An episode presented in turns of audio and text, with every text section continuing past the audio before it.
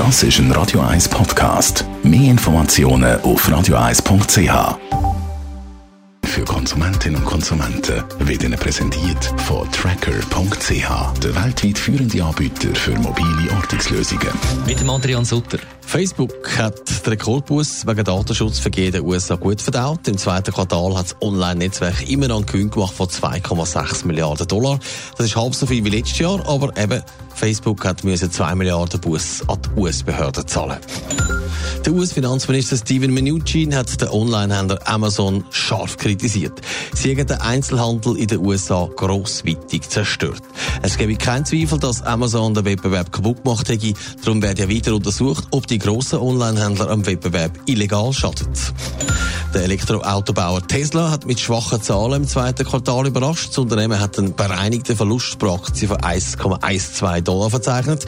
Erwartet worden ist gut ein Drittel davon. Der Umsatz hat aber gesteigert werden auf 6,4 Milliarden Dollar. Bei Samsung hat man mit Handys in den vergangenen Jahren nicht immer Glück gehabt. Das eine Mal haben die Akkus angefangen zu brennen oder sind sogar explodiert. Und äh, wo man dann Anfang Jahr mit dem Falthandy ist, das ist zünftig in die Hose. Adrian Sutter, Samsung will jetzt aber das Ganze nochmal, wie soll ich sagen. Sie möchten es nochmal wissen. Ja, im April hat Samsung ausgelesene Fachjournalisten so faltbare Handys verteilt. Doch ziemlich schnell haben sich dort Mängel gezeigt. Die Scharniere haben nicht gegeben und sind aus auseinandergefallen. Die Schutzhülle hat lassen. Das Prestige-Projekt hat man dann nicht wie Plan veröffentlicht, sondern wieder in die Werkstatt gegeben, um es zu reparieren.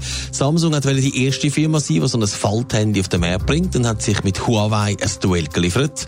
Wo dem Samsung zurückgezogen hat, ist es bei Huawei auch plötzlich nicht mehr so schnell gegangen. Auch sie sind dann das erste Mal auf Bremse gestanden. Jetzt haben wir aber äh, die Fehler können beheben. Ja, wenn es nach Samsung geht, soll jetzt das Handy im September doch noch auf den Markt kommen. An welchem Datum, in welchen Ländern, das ist jetzt aber noch nicht bekannt. Man hätte alle Fehler und das Design ein bisschen überarbeitet. So sollte es jetzt verheben.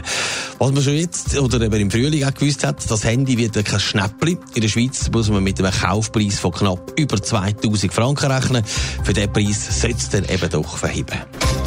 Netto, das Radio 1 Wirtschaftsmagazin für Konsumentinnen und Konsumenten, ist Ihnen präsentiert worden von Tracker.ch. Weltweit funktionierende Ortungslösungen.